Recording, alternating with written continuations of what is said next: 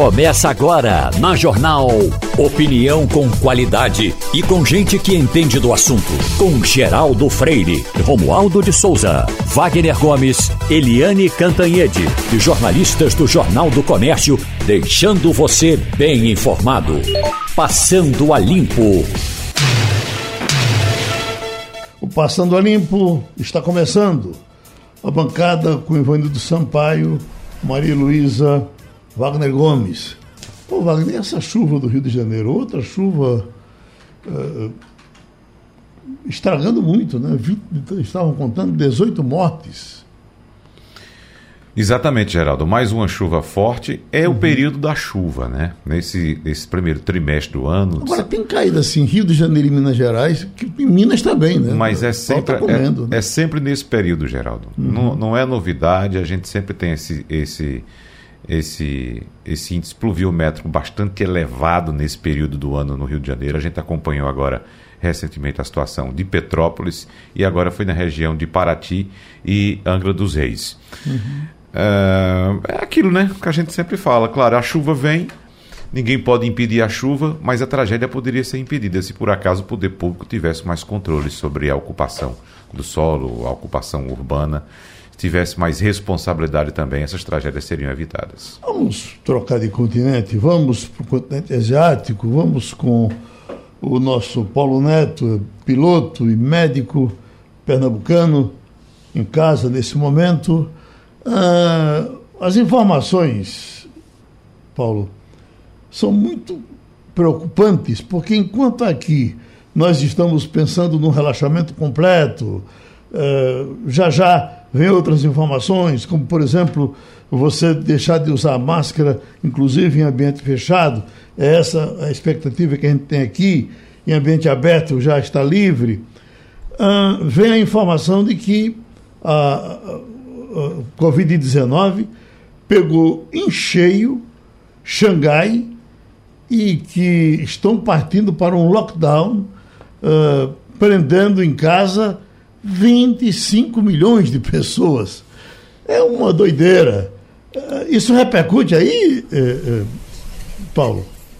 Bom dia, Geraldo. Bom dia, Wagner, Marília, é, aos demais e aos ouvintes. Geraldo, aqui em Hong Kong não tem repercutido muito, é, em virtude de Hong Kong ela está caminhando para o relaxamento. Uhum. Né? É, a cidade é, passou, digamos, está é, na fase descendente da quinta onda da Covid. É, hoje, hoje mesmo, nas últimas 24 horas, foram confirmados 4 mil casos, quando no pico mesmo da, dessa quinta onda da Covid-19 aqui em Hong Kong, a cidade chegou a ter 50 mil casos diários, tá? Uhum. E a cidade já se prepara para um relaxamento já foi anunciado pela chefe do executivo da cidade. E, a, por exemplo, agora a quarentena para pilotos, para tripulantes, que dependendo do local de onde você viesse, podia ser de 14 dias ou 7, agora é de 7 dias, independente. O número de testes que a gente tem que fazer quando a gente retorna do voo também é bem menor, tá? Então, aqui, Geraldo, eu acredito que por causa disso, é, pelo fato da cidade estar tá vivendo esse relaxamento gradual, que foi anunciado em três estágios. O primeiro estágio a ser implantado a partir do dia 21 de abril, é, e o segundo e terceiro estágio ainda sem uma data certa, mas é, esse, esse, é o clima que domina aqui. Então, acredito que por causa disso, o que tem acontecido em Xangai não tem é, reverberado muito aqui em Hong Kong, Geraldo. Agora, é impressionante quando você vê as imagens e as reportagens a respeito de Xangai, né, que é a maior cidade da China, não é Beijing. É, Xangai tem 25 milhões de habitantes, Beijing tem aproximadamente 21 milhões, 22. É, e Xangai hoje é o principal centro econômico e financeiro da China, é, digamos, é a locomotiva da economia chinesa. E quando você vê os textos e as imagens, Geraldo, você fica impressionado com o que eles estão fazendo, uhum. é, a, a, a, em níveis de chegar a níveis absurdos o que eles estão fazendo. Não sei se você chegou a ver as imagens, Geraldo, por exemplo, para citar um exemplo aqui, o que eu estava vendo no principal jornal aqui de Hong Kong, no, no, no, site desse jornal, existem alguns vídeos feitos lá de Xangai por repórteres que trabalham lá.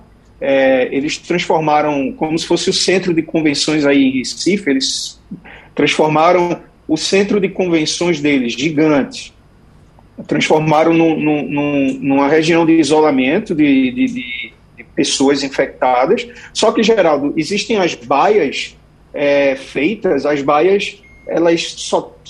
As divisórias entre, entre um, um, um, quadrado, um cubículo e outro, elas só vai até a altura do, do peito de uma pessoa. Não existe privacidade entre um cubículo e outro cubículo. Eu vi uma, uma estrangeira, pela cara deve ser britânica ou americana, ela dando a entrevista em inglês e falando que eles não, não podem pedir nada de fora, não podem receber nada de fora é, por parte de um familiar, é, não existe banho uhum. e você não tem privacidade nenhuma. Então é impressionante, Geraldo, com, é, é a, a, que nível de, de, de absurdo chega as próprias medidas que eles tentam fazer de contenção sanitária, que já são questionáveis diante do, do, da situação que o mundo está hoje, com grande parte da população vacinada, e, e, e os níveis de mortalidade do vírus são bem baixos, se a gente for analisar estatisticamente. E mas o, o, chinês, Geraldo, ele, ele tem muito essa, essa cultura enraizada dele de tolerância zero.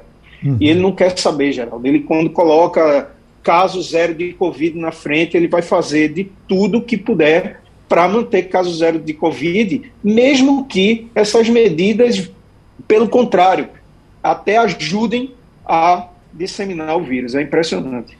Ô, Ivanildo, uma cidade de 25 milhões de pessoas, para controlar também é uma parada muito dura, né?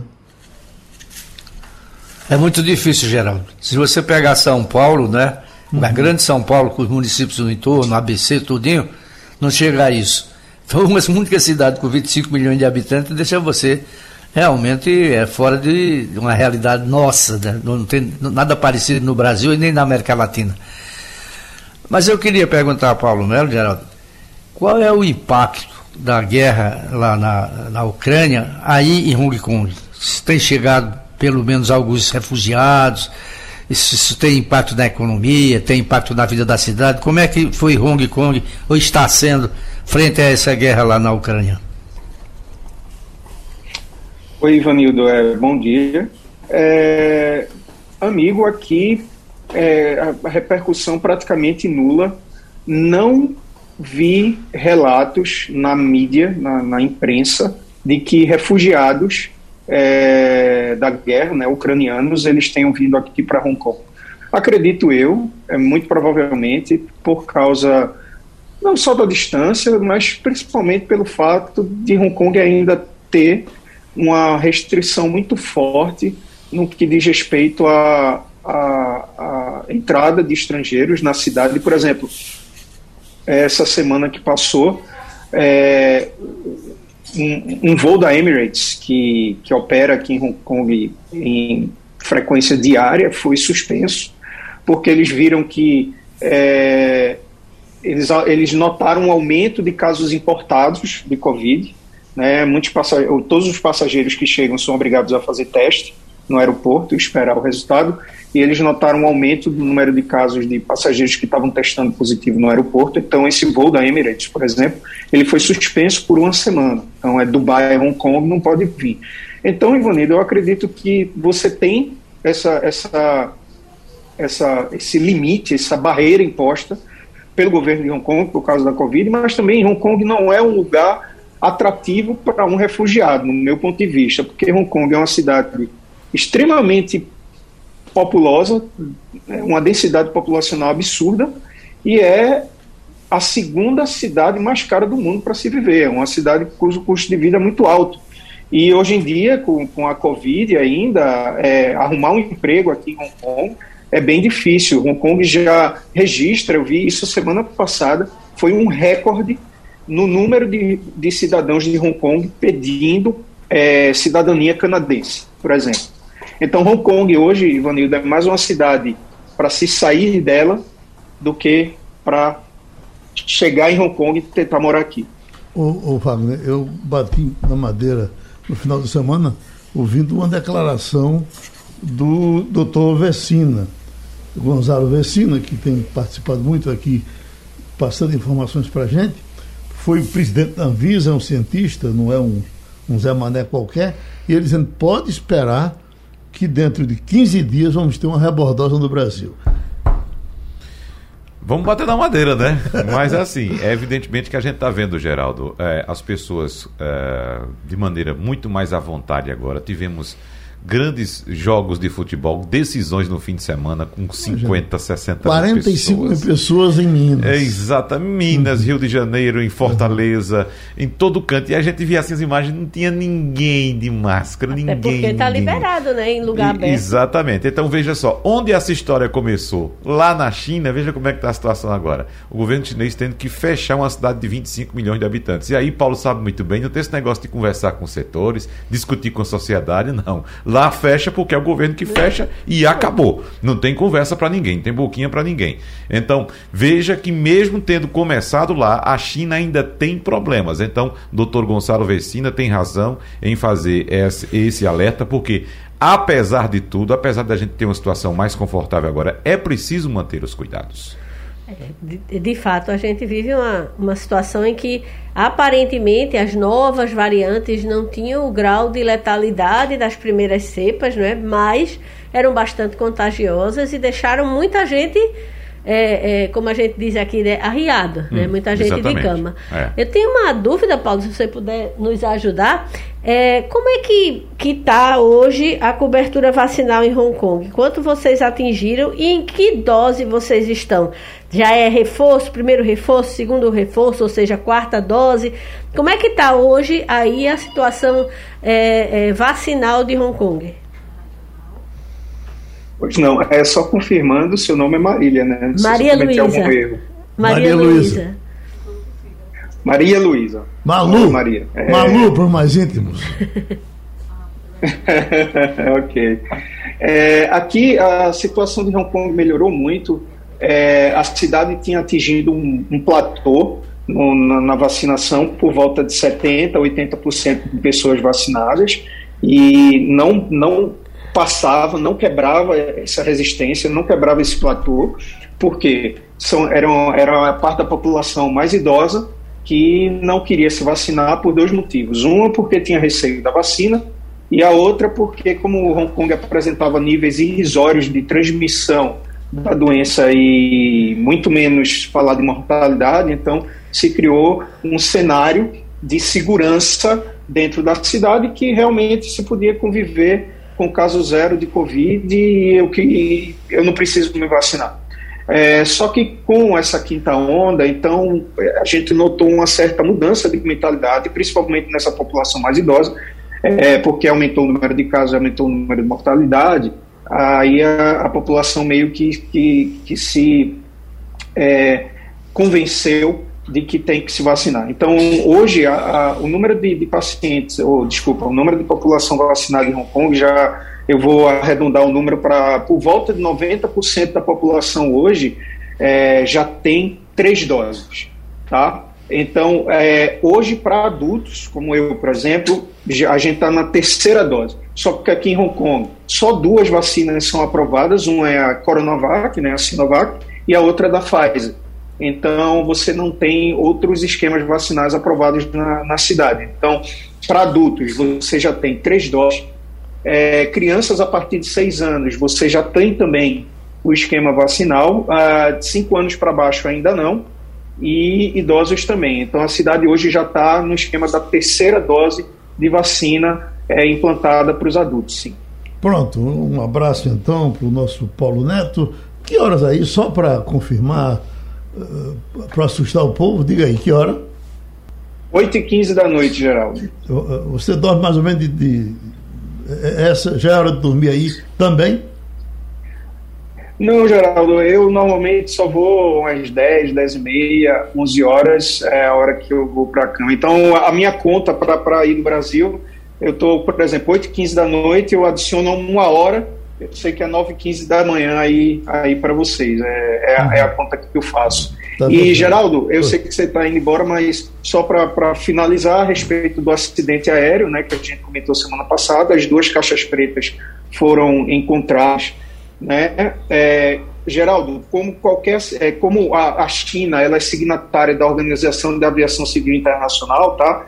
Então, é, pelos signatários, o país que fabrica o avião, que é os Estados Unidos, e o fabricante, eles têm direito a, a mandar um representante cada. Então, os Estados Unidos mandam um representante da Boeing e um representante também do órgão de aviação civil americana para é, investigar e fazer parte. Porque realmente, Geraldo, o Wagner até mencionou isso quando a gente conversou sobre o acidente, a gente fica em dúvida do que as autoridades chinesas podem liberar ou não da análise das caixas pretas, sabe, Geraldo? Mas pelo menos com a presença de pessoas de fora, principalmente da Boeing e dos Estados Unidos, a gente espera que quando esses dados sejam liberados, sejam liberados de forma transparente para que a gente saiba o que realmente aconteceu com o voo. Pronto, por enquanto então a dúvida permanece.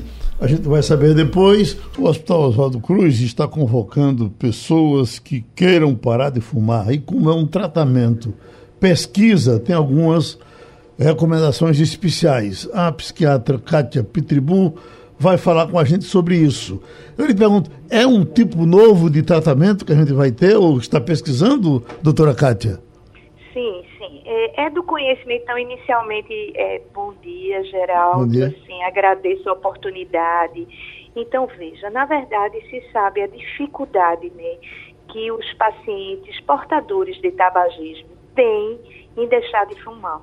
É muito complicado, é muito doloroso, mesmo quando eles são portadores de doenças clínicas associadas ao fumo que hoje praticamente todas as doenças, quando a pessoa fuma, né, quando existe um tabagismo, sobretudo crônico, essas pessoas têm muito mais, é, as doenças são muito mais graves. Então, esse é um tratamento novo com esse tipo de estimulação, tá? Uhum. Então, é uma coisa muito simples, é não dolorosa, é uma maquinazinha de neuroestimulação. E, esse, e, é, e é colocado em cima de ambas as sobrancelhas e se faz uma pequena estimulação. Aí pode ser perguntado, mas isso dói? Isso é um choque? Não, não é choque, não há dor. É uma estimulação durante aproximadamente 30 minutos, tá certo? Hum, em cima da região da sobrancelha. O paciente faz alguns testes antes de entrar é, no momento da estimulação, inclusive teste para estimular a fissura, né? A fissura é o mais importante, é aquela vontade forte que todo dependente químico tem, tá, como o tabagista, né? Embora tabagista seja é, uma, uma dependência lícita, né?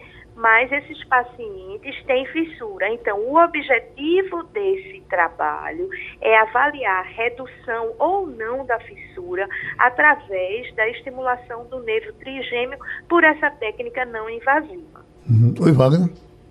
Doutora Kátia, a senhora diz com muita razão que é muito difícil parar de fumar, mas a gente sabe também, por outro lado, que existem pessoas que decidem parar ou decidiram parar e simplesmente naquele dia mesmo não parou de fumar e nunca mais voltou a fumar. Qual a diferença, doutora Kátia, para esse resistente e para essa pessoa que simplesmente do nada diz hoje, a partir de hoje eu não fumo mais e de fato para de fumar? É, eu acho que assim, tem pessoas bastante resilientes, né, e que conseguem, mas assim, é do conhecimento que a maioria tem tentativas e termina voltar, voltando, né? É difícil parar e continuar em abstinência. Veja, eu tenho um caso na minha família de alguém que fumava, minha mãe, 58 anos, e aí é, foi detectado que ela tinha uma doença pulmonar obstrutiva crônica. Ela ficou tão apavorada que deixou de fumar. Então, assim, é, acontece, mas eu acho que são casos de exceção. A grande maioria dos pacientes, eles fazem várias tentativas frustras e diante de uma situação de vida, de um sofrimento, de ver outras pessoas fumando, né, junto a ele, ele já retorna a fumar. Então, acho que cada técnica que possa ter é um plus a mais na possibilidade de pacientes que não responderam a tratamentos anteriores, sobretudo. Hum. A bancada aqui está com três aqui, uh, não fumantes. Uh, na verdade, eu tentei, mas não consegui. É uma coisa assim que, por mais que eu tentasse, não foi possível aprender. Eu Nunca também, Geraldo. Você tá fumou, Eu cheguei a fumar. Eu chego a fumar? Né? Uhum. E mesmo sendo uma pessoa que tem conhecimento né, de tudo e não consegue, é uma dependência uhum. química né, muito séria. E que é lícita, assim, né, é lícita, então as pessoas fumam em qualquer local, embora a gente sabe que a nível mundial e também nacional, é, graças a Deus, está havendo uma redução do número de fumantes. Mas para você ter ideia, nós ainda temos, nos últimos dados do INCA, né, do Instituto Nacional do Câncer, a gente tem 9,5% da população brasileira a partir de 85, de 18 anos de idade ou mais, quer dizer, quase 10% é, tem tabagismo. Uhum. O nosso Ivanildo fumou por muito tempo, Ivanildo? Bom dia, doutora Carlinha. Eu, sou um dos fumantes que parou de fumar por conta própria. Mas eu tá. confesso à senhora que não foi fácil. Não eu comecei é. a fumar criança. Com 10 ou 12 anos de idade, fumava escondido dos meus pais, mas fumava. E fumei por mais de 40 anos. Então, para deixar de fumar foi muito difícil, mas muito difícil, porque um ano depois eu ainda senti saudade do cigarro. Eu pergunto à senhora, esse tratamento, é, ele é revolucionário, ele é recomendável, ele é um paliativo ou ele é definitivo? Não, veja bem, aí é isso que, que Maria Cristina, porque veja, eu sou orientadora em Pernambuco dessa, é uma tese de é uma dissertação de mestrado, certo? Então é uma médica que se chama Maria Cristina Montenegro e é um estudo multicêntrico de no Recife, no Hospital Oswaldo Cruz, né, e da Santa Casa de São Paulo. Ela tem um orientador em São Paulo também, mas a coleta de dados está sendo feita feita aqui, tá? Então, assim, na verdade, não é um tratamento definitivo, é um tratamento que está sendo experimentado.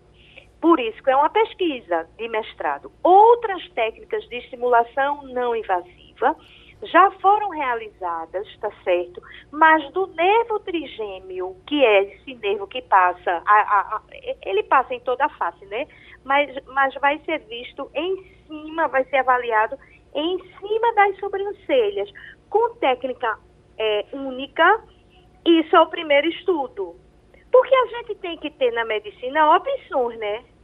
E para que tenha opções de tratamentos, é necessário que esses tratamentos sejam comprovados. Então, a, a, partir dessa técnica, exatamente é o primeiro estudo. Aí você pergunta: a gente pode começar a fazer isso a partir de amanhã? Não, a gente tem que ter o resultado dessa pesquisa para que a comunidade é, médica, científica e a população é, tenha acesso a esses resultados e, portanto, esse, esse tratamento ser incorporado né, pelo SUS e pelos serviços privados, entendeu? Porque é um tratamento muito simples. Uhum. Maria Luísa? Bom dia, doutora. Eu estava com algumas dúvidas com relação à operação da pesquisa mesmo. Eu li que existe restrição para quem já faz algum tipo de tratamento para deixar de fumar. Eu queria entender um pouco o porquê dessa restrição e eu queria também que a senhora desse o serviço. Como é que a pessoa se inscreve para ah. ser voluntário, né? E quantos voluntários vocês pretendem, com quantos voluntários vocês pretendem trabalhar? Então, é, primeiro, o, o, número de voluntários serão 30 pacientes inicialmente, tá? E, e aí, assim, se a pessoa tiver em tratamento atual para parar de fumar, qualquer um, seja através de medicações antidepressivas, seja através de adesivos, ou seja lá o que for, é, é necessário que ele, que ele pare por no mínimo 15 dias. Por quê? Porque a gente quer testar a eficácia deste tratamento e não pode interferir, associar com outro tratamento, entendeu? Então é necessário que, no momento, ele pode até já ter feito em outro momento de sua vida, mas no momento é necessário que ele não esteja em tratamento. E a gente, veja bem, nós estamos né, atendendo, sobretudo o pessoal de pesquisa, eles estão atendendo segunda e quarta-feira pela manhã na unidade de pesquisa clínica do Hospital Universitário Oswaldo Cruz. Quando chega na portaria, porque tem que passar, né, mostrar teste de vacina, as vacinas, né, o comprovante de vacina é necessário para entrar no hospital. É, a gente, então, também tem um telefone para quem quiser agendar, tá? Que uhum. é o 9975 49805. Então, esse telefone, é, as pessoas podem ligar para agendar, para não ir assim sem marcar, entendeu? A senhora quer repetir o telefone? 9975 49 805. 805. Indo direto ao, ao, ao hospital, também se orienta para chegar até o pessoal, porque não é, não é fácil andar aí dentro do Oswaldo, do Oswaldo Ah, Cruz, pois né? é. Uhum. pois é, um hospital antigo, né, que foram uhum. feitas várias reformas para atender às necessidades atuais. Na época que ele foi construído, há 132 anos atrás, não se tinha mesmo a população.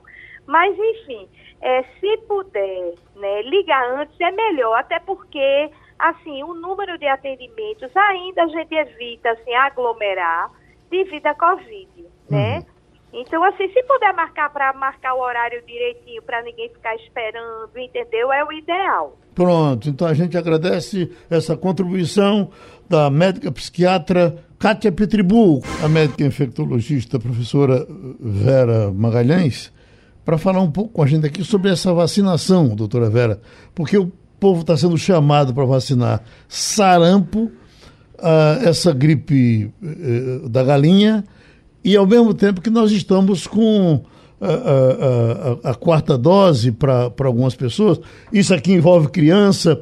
E eu pergunto, se pode tomar as três vacinas, por exemplo, numa semana?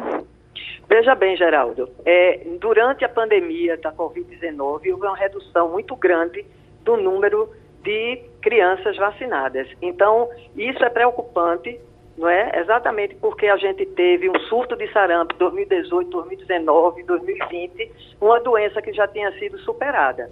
Agora, sem dúvida alguma, a influenza, que é da gripe, a vacina da gripe deve ser realizada e pode ser realizada juntamente com a quarta dose ou segunda dose de reforço da Covid. Em relação à vacina tríplice viral com vírus atenuado, eu realmente não tenho informações se pode ser feita as três conjuntamente. Uhum. Eu sei que a da gripe e da Covid não há nenhum problema, porque a Covid é vírus inativado ou RNA. Uhum. Então, com relação ao sarampo, a gente vai buscar essa informação ainda, não é isso? É, eu não sei qual é o posicionamento do Ministério da Saúde, entendeu? Uhum. Eu sei que a MMR está é, tá sendo, as pessoas já estão sendo convocadas e é uma prioridade principalmente para as crianças abaixo de 5 anos. Uhum. Essas crianças não têm vacina contra a Covid. Elas Sim. não podem se vacinar, ainda não está liberada, o que é uma situação muito preocupante, que é um uhum. grupo extremamente vulnerável para a complicação da Covid. Mas aí a MMR pode ser dada, com certeza, para a criança abaixo deve ser dada e não há assim, por que se preocupar com a Covid, porque infelizmente não está liberada ainda. Uhum. Oi, Wagner. Ô, doutora Vera, em relação ao momento que vivemos uh, sobre a Covid, falávamos agora há pouco direto da China, a situação lá no país também está difícil, porque o país adota uma política de uh, a tolerância zero e fechou a maior cidade do país, 25 milhões de habitantes, para a senhora ter ideia, fechou completamente, lockdown mesmo, né? Isso que, que a gente teve por aqui não. Mas assim, a gente está acompanhando no Brasil um certo relaxamento, né? Agora as pessoas fazendo muita festa, muito futebol no fim de semana, ninguém usando máscara e prefeitura já se organizando para realizar o São João. A senhora vê que estamos num momento assim para pensar de fato no futuro, numa situação bem melhor? Veja bem, nós estamos numa situação melhor do que estávamos no início de 2020, no início da pandemia, porque agora nós dispomos de vacina, mas ainda não superamos a Covid. A gente pode observar que os países que tiveram esse relaxamento das medidas restritivas, como Inglaterra, como Estados Unidos, como França, Alemanha, estão vivenciando agora um novo surto de Covid, inclusive com aumento da hospitalização. Nos Estados Unidos já houve um milhão de mortes é, por Covid. Inicialmente eles pensavam em 200 mil mortes, já está em um milhão. E na Inglaterra, que houve esse total relaxamento e tem uma condição de vacinação ampla, não é? quase 80% da população já, a grande parte com as três doses, já tiveram a, o surto da BA1, da Omicron, e mesmo assim está havendo o surto da BA2. Então, a gente tem que compreender que a gente tem que conviver, sim, com o vírus, a gente vai ter que viver com o vírus, mas com muita responsabilidade. Uhum. Não concordo com a retirada de máscara, principalmente em ambiente fechado, isso é um absurdo. Além, isso porque a vacinação da gente ainda está em 74%, 75%. E lembrar das, dos grupos vulneráveis, que são as crianças abaixo de 5 anos, as crianças entre 5 e 11 anos também estão pouco vacinadas, em torno de 45% apenas com a segunda dose, e os idosos já perdendo a imunidade, porque acontece isso na Covid. Três, seis meses, as pessoas já perdem a imunidade contra a infecção. Uhum. Agora, nós já chegamos a 75% da população com pelo menos a segunda dose, doutora Vera. E antes a gente ouvia muito essa informação de que de 75% a 80% nós já atingiríamos aquela imunidade coletiva. Não temos segurança ainda em relação a isso? Nenhuma. Inclusive porque a imunidade coletiva que se fala, a gente consegue uma vacina contra o sarampo, quando mais de 95% da população está vacinada. E lembrar que em relação à Omicron, que é a variante em circulação atualmente no mundo inteiro, tanto por BA1 como BA2, são necessárias três doses. Isso é outra preocupação, porque a gente tem só 35%, 36% das pessoas no Brasil com as três doses. Então a uhum. gente está muito longe de um controle de infecção. Ivanildo Sampaio. Bom dia, doutora Vera. Bom... Ainda nessa questão de vacinação, eu li recentemente uma matéria na imprensa, no Jornal do Sul, falando da vacinação é, de idosos contra a pneumonia. Eu confesso à senhora que eu nunca tinha escutado falar isso. Existe essa vacinação contra a pneumonia? Ela é recomendável? É o médico que passa? Como é que é isso? Crianças, logo, isso faz parte do esquema vacinal, como também para as pessoas acima dos 60 anos. Então, está recomendada sim a vacina contra o pneumococo e todas as pessoas idosas devem se vacinar, assim como a criança. A criança todo mundo sabe, né? Mas os idosos realmente é, existe um desconhecimento. Pronto, a gente agradece essa contribuição. Outra da doutora Vera Magalhães, aqui no Passando a Limpo. Já estamos com Eliane Cantanhede. Eliane, eh, já tratamos até desse assunto aqui, ampassando, mas agora com você talvez a gente possa aprofundar um pouco mais. É sobre a situação de Eduardo Leite, governador do, do, Rio Grande do Sul, que está aí eh, peitando para ser candidato a presidente da República. Eu vi o discurso de despedida dele e é, é, falando das finanças do Estado, de ter equilibrado o Estado, falou do trabalho dele na prefeitura, é, quando passou por Pelotas também, e não houve nenhuma contestação. Eu tenho procurado acompanhar Uh, não falei com ninguém diretamente de, de, do Rio Grande do Sul sobre isso, mas ninguém contestou. É que ele está saindo, deixando o Estado absolutamente em ordem. O que a gente não está vendo em, em Minas Gerais, por exemplo, né? o, o governador está cheio de problema lá com, com greve, com polícia parada, etc. E uh, você se lembra que, inclusive, quando entrou o Marquesan Filho na prefeitura de, eh, de Porto Alegre, a gente ficava na expectativa como é que ia ser o trabalho dele, já que ele vinha da Câmara com um serviço eh, importante. E parece que ninguém se deu tão bem governando como deu, como se deu Eduardo Leite. O que é que você nos diz? Olha, Geraldo, bom dia, bom dia, colegas, bom dia, ouvintes. O Eduardo Leite, ele conseguiu escapar de uma fina dos políticos gaúchos, que é o seguinte, né? O eleitorado gaúcho torra todos os seus políticos. Nenhum governador foi reeleito no Rio Grande do Sul. Nem a Ieda Cruzes do PSDB, nem o Tasso Genro do PT, nem o Olívio Dutra do PT, nem o Sartori do MDB. Ou seja, os uh, políticos gaúchos é, eles têm ali uma, um, um, um torniquete do eleitorado muito cruel que não reelege ninguém. E o Eduardo Leite conseguiu essa vitória.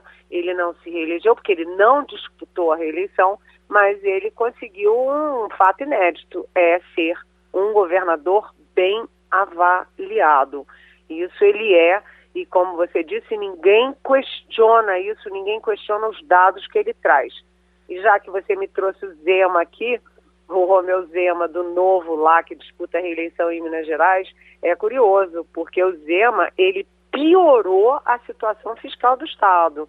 A situação de Minas já era ruim do ponto de vista de contas públicas e o Zema piorou ainda mais, né? O Zema é, piorou isso em uma proporção enorme e mesmo assim é o candidato favorito em Minas por enquanto, porque o Alexandre Calil é, do PSD que saiu da prefeitura da capital de Belo Horizonte para disputar. Então vamos ver como é que continua. Agora, o Eduardo Leite, ele disputou prévias, perdeu as prévias. O João Dória, que ganhou, teve 44 mil votos a mais. As prévias custam dinheiro, custaram aquele desgaste todo, teve erro, teve que fazer de novo, aquela confusão toda. E agora o Eduardo Leite sai do governo para disputar a presidência e diz que as prévias não valeram nada. O que vale é a convenção nacional do PSDB. É, ele conversou com o Sérgio Moro no fim de semana, ele tem conversado com a Simone Tebet, ele está se mobilizando, mas o, se o João Dória mantém a renúncia, haveria uma janela de oportunidades ou uma avenida de oportunidades para o Eduardo Leite. Mas o Dória voltou atrás e continua candidato. Então, o Dória inviabiliza os passos ou imobiliza o Eduardo Leite. E o Eduardo Leite também inviabiliza e imobiliza o Dória. Porque se o PSDB continuar rachado e terceira via continuar rachada, as chances de crescimento do Dória se estreitam. Ou seja, o Dória faz mal para o Eduardo Leite, Eduardo Leite faz mal ao Dória e os dois, isso é o chamado abraço de afogados, né, Geraldo? Maria Luísa Borges. Bom dia, Eliane. Eu vi aqui na sua pauta uma coisa que me chamou muita atenção no final de semana, que é o fortalecimento da base aliada do presidente Bolsonaro com a janela partidária, não é isso? Você teve uma mudança de composição da Câmara, alguns partidos incharam incrivelmente e outros praticamente desidrataram. Né? Como é que é esse cenário aí pré-eleitoral no Congresso Nacional? Olha, Maria Luísa, o fato, claro, inquestionável, é de que o presidente Jair Bolsonaro foi o grande vitorioso da janela partidária. Por quê? Porque os três partidos é, do Centrão, que são a base do é, governo Bolsonaro, do Bolsonaro e da campanha do Bolsonaro, se deram muito bem. Dos cinco maiores partidos na Câmara agora, três são o tripé do Centrão, o tripé do governo. O PL, que é o atual partido do presidente Bolsonaro, ficou em primeiro lugar. Né? O PT, é, que ficou praticamente imóvel, não aumentou nem diminuiu, continuou em segundo lugar. E depois vem o PP, do Ciro Nogueira, que é o chefe da Casa Civil, o União Brasil, que é aquele em busca de um candidato, em busca da terceira via, e, por fim, o Republicanos, que também é da base. Então, PL, PP, P de pato, né? E Republicanos, o trio uh, bolsonarista se deu bem e está muito bem. Quem mais perdeu do outro lado foi a União Brasil, porque a União Brasil é, despencou né? E muita gente que do que era, porque o União Brasil é a fusão de PSL, o partido do Bolsonaro em 2018, com o DEM. E muita gente, principalmente do PSL, foi para os partidos bolsonaristas. Então, quem mais perdeu foi a União Brasil, que era o primeiro partido e agora está em quarto lugar. Né? Além disso, também perde muito o PSB. O PSB já tinha perdido muito na janela partidária de 2018 e continua perdendo. Não tem mais nenhum senador né? e foi para a nona bancada da Câmara. Agora, atenção, Maria Luísa, uma coisa importante a gente frisar. Isso é o quadro até, é, até o final do ano, né? até o final dessa legislatura. Por quê? Porque o que vai contar para fundo partidário, fundo eleitoral e tempo de televisão para as futuras eleições é a bancada que vem aí na eleição de outubro. Ou seja, é, é, é importante, é uma sinalização importante, mas para termos práticos de dinheiro, de tempo de televisão, o que vale é a bancada que se eleger em outubro. Helene, deixa eu lhe pedir 30 segundos, porque nós estamos devendo informação de prestação de serviço ao nosso ouvinte. E a nossa editora de saúde do Jornal do Comércio correu para cá para nos salvar. Com relação, Cíntia, a, nós estamos iniciando uma campanha de vacinação para sarampo. Né? E a pergunta é: quem se vacina de sarampo pode se vacinar ao mesmo tempo de Covid? Geraldo, é, a vacina contra sarampo, nesse momento, nessa campanha, ela está sendo oferecida para ser aplicada em trabalhadores de saúde e crianças. Uhum. Então, a única recomendação que se faz nessa campanha é Crianças que tomam a vacina da Covid têm que esperar 15 dias para tomar a vacina do sarampo contra sarampo ou qualquer outra vacina. Certo. Se tomou sarampo primeiro, tem que esperar 15 dias para tomar Covid. Isso criança. Certo. Se a criança tomou é, Covid primeiro, tem que esperar 15 dias para tomar a vacina contra sarampo ou qualquer outra vacina. Uhum. Isso para criança. Certo. Agora, o que é que as autoridades dizem? Nesse momento da pandemia, é preciso priorizar para a criança a vacina contra a Covid. Foi o que eu fiz com meu filho, por exemplo. Ele se vacinou ontem, tomou a segunda dose contra a Covid. Certo. Então, ele só vai tomar a vacina contra a gripe daqui a 15 dias. Contra o sarampo, né? Não, contra ah, sarampo. Contra a gripe. Isso, ah, isso. Você, em criança você não junta vacina nenhuma. Sempre espera 15 Sempre dias. Sempre espera de 15 uma outra. dias. De uma para outra. Tá isso. Tá, tá explicado, é a então. única é a única recomendação que se tem na campanha. Pronto, obrigado, filha. Ok. Vamos lá, Eliane, voltando para os nossos assuntos. E esta semana nós teremos muita turbulência na política também e na economia, Eliane, por causa dessa situação da Petrobras. Observe que tudo que estava parecendo que estava caminhando muito bem, me parece que está agora na mais perfeita confusão, como dizia Chacrinha, né?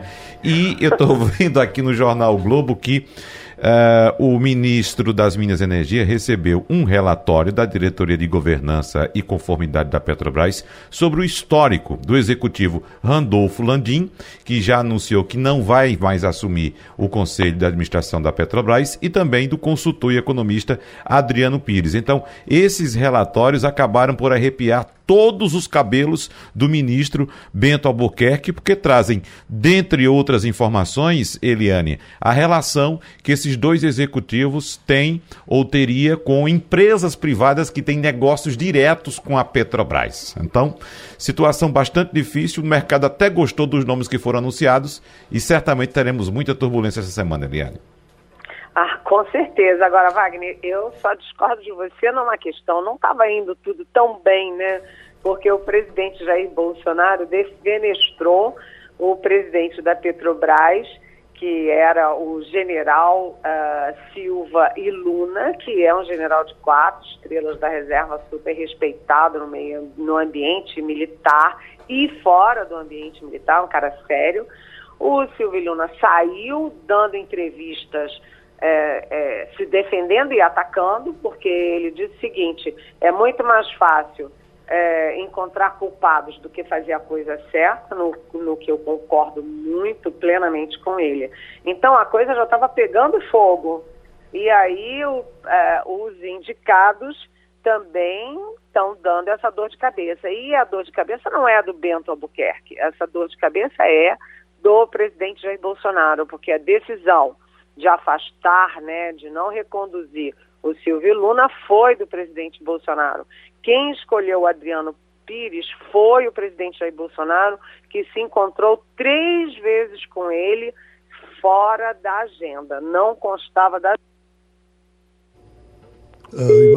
Ui, caiu. Fazer, vai fazer o contato aí com Eliane Cantanhede, Geraldo, porque de acordo com esses documentos apresentados ao ministro Bento Albuquerque, Rodolfo Landim tem uma série de processos e acusações pendentes na justiça que atestam sua relação com o empresário Carlos Soares, que é sócio de distribuidoras de gás e configuraria um conflito de interesse caso ele assumisse. E o próprio Adriano Pires também é ligado a esse empresário, Carlos Soares, inclusive na área de consultoria também. Quer dizer que pode dar para trás tudo? Que...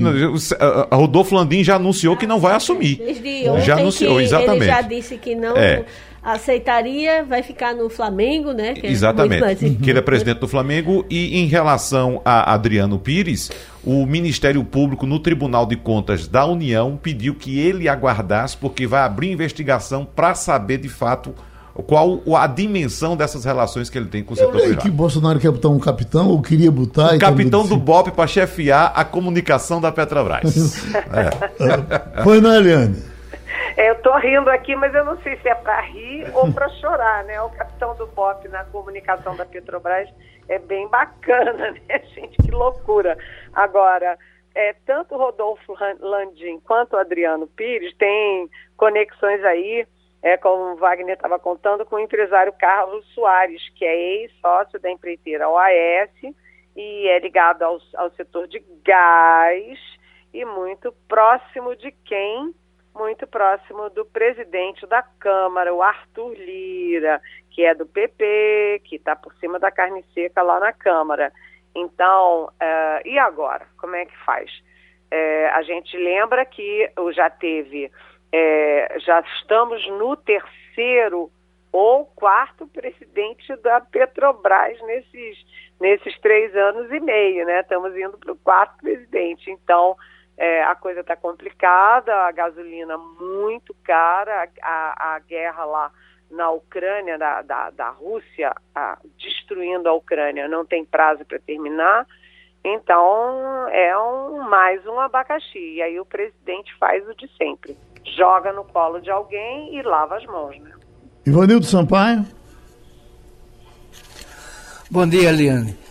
É, na, na, Petrobras nós estamos com o terceiro ou quarto presidente. No MEC a gente está sem nenhum no momento, não é verdade? Qual é o futuro daquilo, Eliane? Será que o governo jamais vai ter a, a questão da educação como uma prioridade em sua gestão? Olha, Ivanilda, vamos olhar o que está acontecendo no MEC rapidamente. Primeiro, o primeiro-ministro do MEC, o, o Rodrigues, mal falava português, não entendia nada de política pública, foi um fiasco.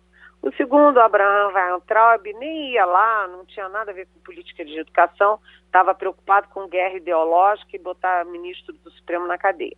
O terceiro, que foi indicado, é, o currículo dele, o Decatelli, era um queijo suíço todo cheio de buraco. Aí o quarto é o Milton Ribeiro, que na primeira entrevista diz que aluno gay, jovem gay, é fruto de família desajustada. Só deu entrevista Todas as entrevistas desse Milton são um desastre. E aí a gente entende por que, que esses ministros não têm nada a ver com educação, com política de educação e que foram esse desastre.